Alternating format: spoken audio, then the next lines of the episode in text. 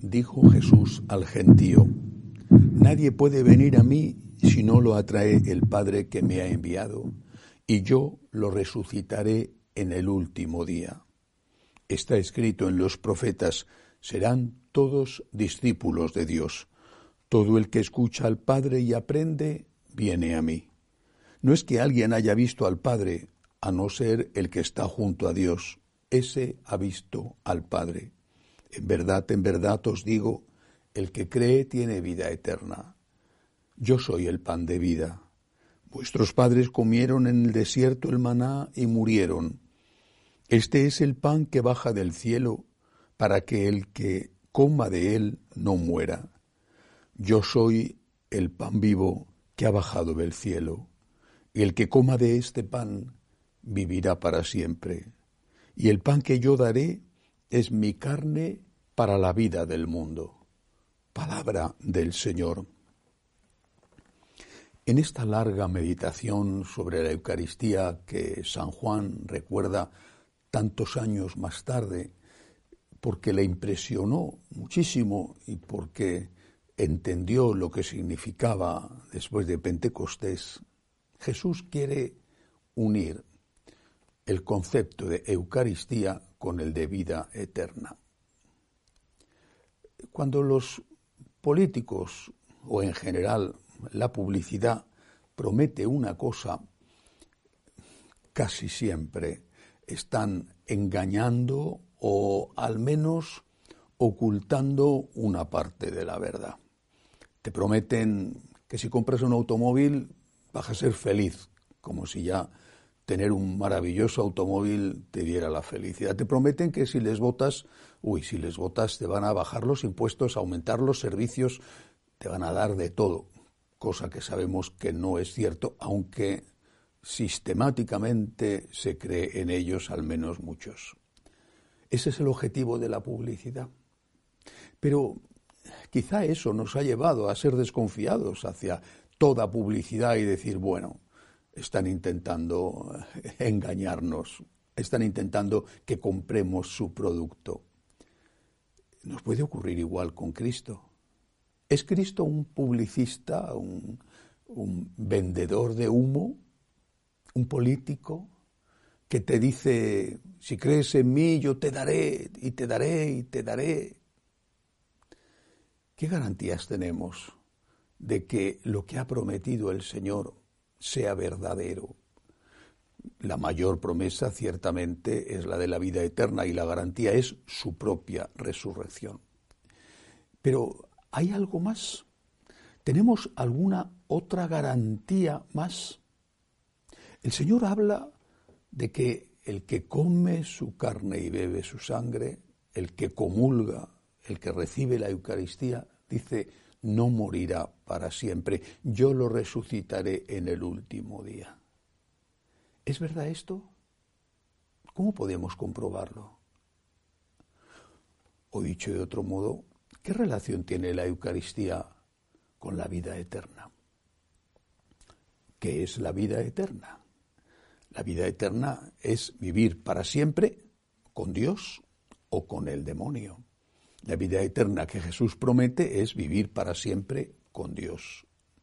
Y cuando comulgamos, ¿con quién estamos? Con Dios. La comunión, por lo tanto, es un anticipo de la vida eterna, la comunión hecha debidamente, en gracia. De lo contrario, es un sacrilegio espantoso. Cuando tú comulgas, estás ya con Dios, estás ya resucitado, estás ya gustando lo que va a ser eternamente. La presencia de Dios, la visión de Dios, la comunión más íntima posible con Dios. Por eso hay una relación entre Eucaristía y vida eterna, porque la Eucaristía es ese anticipo de la vida eterna. Cuando mueras, si estás en gracia, no hay que olvidarlo esto, cuando mueras, si estás en gracia, vas a estar con Dios. Con la Eucaristía ya estás con Dios. ¿Hay pruebas? ¿Hay testigos? Muchísimos el gran testimonio de la vida eterna y la resurrección de Cristo, pero el gran testimonio de que al comulgar te encuentras con Dios, somos cada uno de nosotros. Muchísimos. Yo no sé si todos, sinceramente, no he hecho una encuesta católico a católico, los 1.300 millones de católicos que somos. Claro, ¿quién puede hacer esto? Pero sí sé que muchísimos, posiblemente casi todos, por no decir todos, somos testigos de esto. ¿Qué sucede cuando comulgamos? ¿Qué sucede? No digo que en cada comunión haya fuegos artificiales, que en cada comunión haya éxtasis y arrebatos, que en cada comunión haya un consuelo indecible. En cada comunión no, quizá por culpa tuya, pero que lo hemos experimentado muchísimas veces, desde luego yo sí. Y es que estoy convencido de que la inmensa mayoría así ha sido. O sea, es que no tiene nada que ver, por mucho que uno diga, pero es que puede ser una, un asunto psicológico, que una sugestión que tú te haces. Es que no tiene nada que ver tomarte un pedacito de pan que además es insípido ¿eh? con comulgar. No tiene nada que ver. La experiencia de cada uno de nosotros cuando comulgamos, y no una vez, y no en determinada ocasión, una circunstancia especial que estabas tú como muy proclive a eso. Infinidad de veces incluso en ocasiones habiendo ido a comulgar con una cierta inercia y con una cierta rutina.